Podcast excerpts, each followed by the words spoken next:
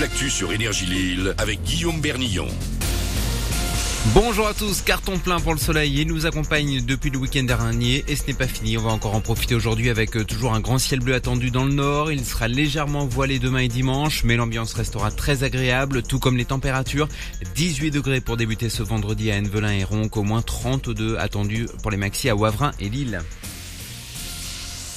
Soleil, temps sec et chaleur depuis plusieurs jours. Résultat, la pollution en profite pour se développer. Hier, le seuil d'alerte pour les particules fines a été dépassé dans le nord et le Pas-de-Calais. Et ce sera encore le cas aujourd'hui. Une restriction de vitesse de 20 km heure est donc en place au moins jusqu'à minuit sur les grands axes de la région.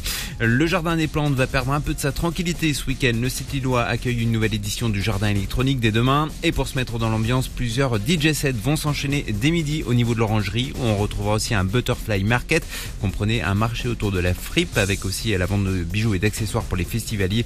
Le lieu euh, retrouvera également son bar et sa terrasse qui avait eu beaucoup de succès l'été dernier. C'est parti pour un mois et demi de sport et de fête. La Coupe du Monde de rugby débute ce soir au Stade de France. Les Bleus affrontent les fameux All Blacks néo-zélandais pour le match d'ouverture. Ce tournoi, c'est aussi un test grandeur nature avant les JO dans moins d'un an. Le plus de 5000 policiers et gendarmes seront notamment mobilisés chaque jour. La Coupe du Monde de rugby donc dès ce soir. Il y a aussi les mondiaux d'Ironman au programme ce week-end. Ça se passera dimanche à Nice où plus de 2000 athlètes du monde entier vont s'élancer pour ce triathlon XXL. 3 km 800 de natation, 180 km de vélo et 42 km de course. Des distances qui n'effraient pas ceux qui s'inscrivent. Il y a même un certain engouement autour de l'épreuve pour Pierre Stiermans. Ce nordiste y participe depuis 2019, mais il consacre énormément de temps pour aller chercher la performance. Plusieurs années, le marathon c'était fou et tout le monde voulait faire un marathon.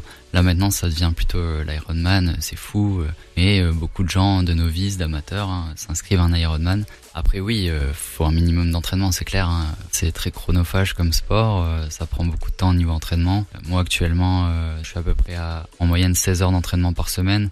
Là sur les deux derniers mois avant la course, je suis à 20 heures d'entraînement par semaine. Donc euh, cumuler ça, euh, la vie de famille, les amis, le boulot surtout à côté, euh, on va dire c'est l'enchaînement le plus dur euh, par rapport à la course.